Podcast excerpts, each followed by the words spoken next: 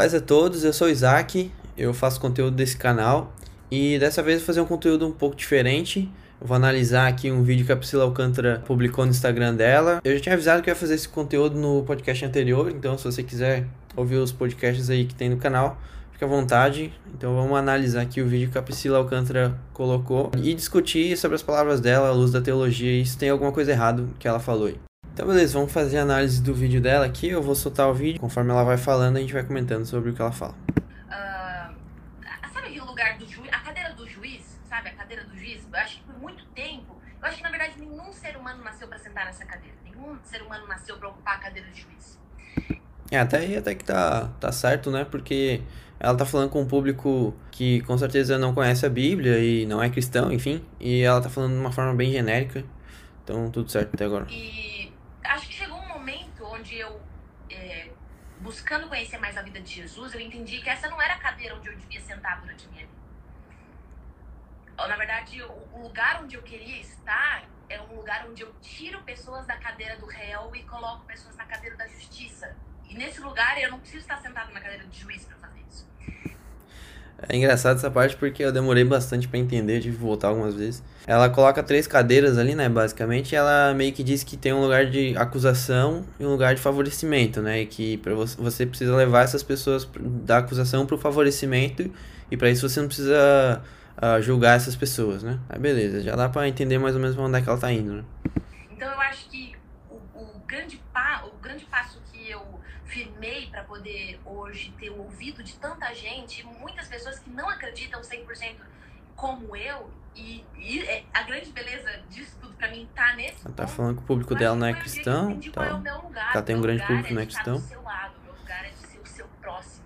O meu lugar é o lugar de te amar, o meu lugar é o lugar de te levar para um lugar de justiça, paz e alegria, que esse é o reino que Jesus veio promover na terra.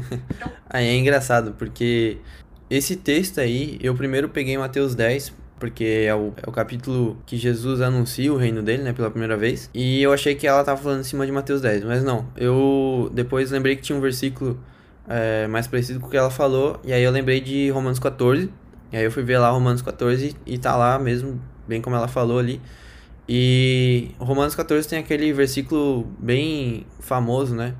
É, que uma galera usa aí que é o 10, né? Mas tu, porque julgas teu irmão e porque desprezas teu irmão, pois todos havemos de comparecer ao tribunal de Cristo. Acho que é mais ou menos em cima desse versículo que ela usou para construir esse pensamento aí, né?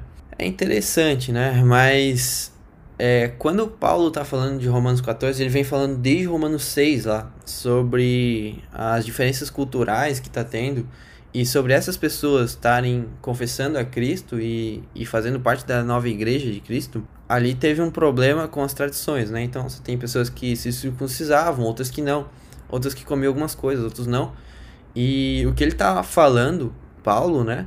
É justamente sobre isso, sobre não julgar o irmão que não come alguma coisa ou não, ou aquele que se circuncisa ou não, ou aquele que guarda o sábado ou não. Ele vem desde o capítulo 6 falando sobre isso. É um, é um texto bem extenso sobre esse problema de tradições que estava acontecendo. É esquisito, cara, como a Priscila Alcântara pega um texto desse e generaliza para uma intenção que não tem nada a ver. Ela pega um texto de não julgar um irmão que confessa Cristo e que quer participar da igreja, que está em comunhão com a igreja.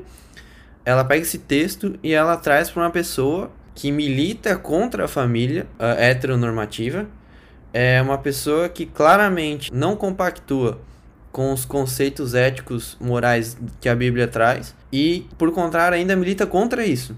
Então ela usa esse texto para dizer que ela não pode julgar ele, mas sim que ela vai trazer um reino de justiça, paz e alegria sobre isso.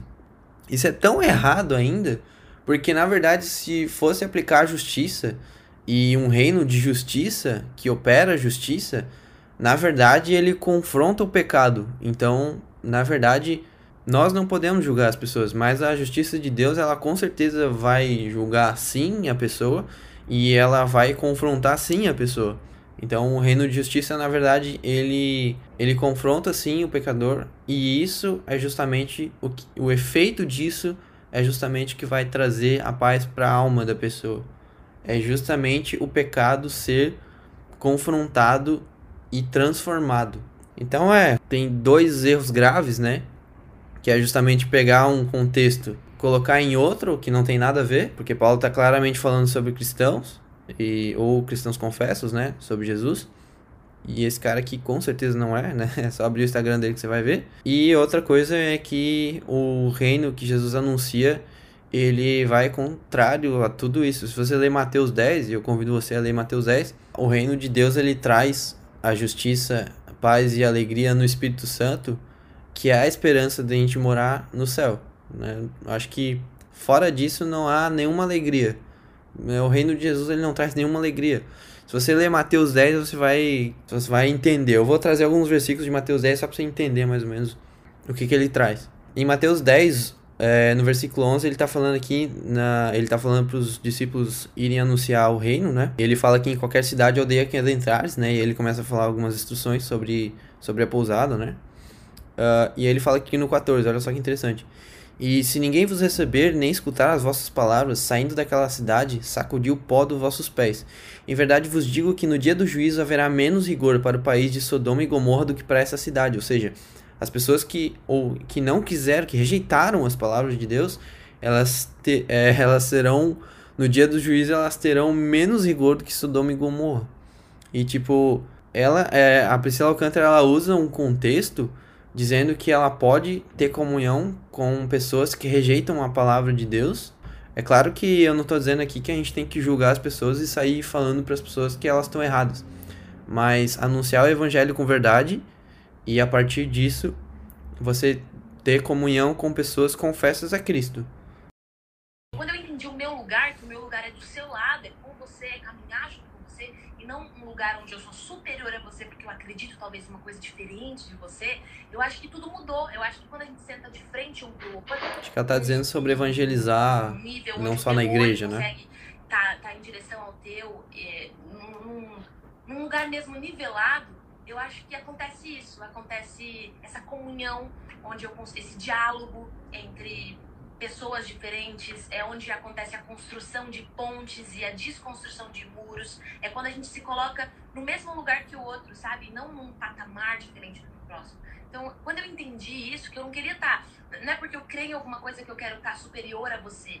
Eu não quero ter a razão, eu quero agregar na sua vida conforme você se abrir para isso. E mais é, aqui praticamente ela tá falando que a pessoa pode ir devagar, eu acho que até isso é ok até. Ela tá dizendo que você não precisa ser evangelizado ou discipulado, né? Você pode ir aceitando isso à medida que você quer. E isso é existencialismo puro, cara. Isso é positivismo puro. Pra isso eu preciso estar do seu lado, eu não posso estar acima de você, sabe? Então eu acho que quando eu entendi esse meu lugar, foi quando eu consegui realmente é, sentar à mesa com pessoas diferentes diferentes de mim, é, e construir pontes entre a gente. Eu acho que foi, foi nesse momento.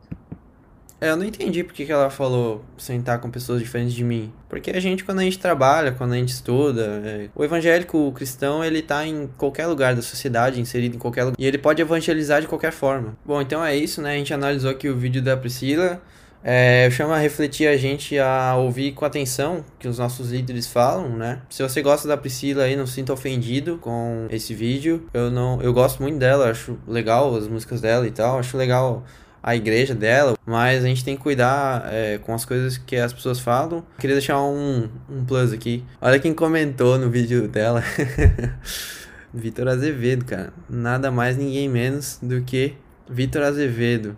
O grande aqui pai da teologia. Até curti aqui sem querer agora. Beleza. O cara aí.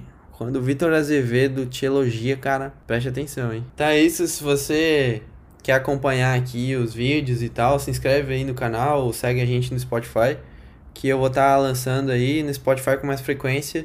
E eu vou tentar lançar alguns vídeos também no YouTube. E é isso aí, paz a todos. Deus abençoe.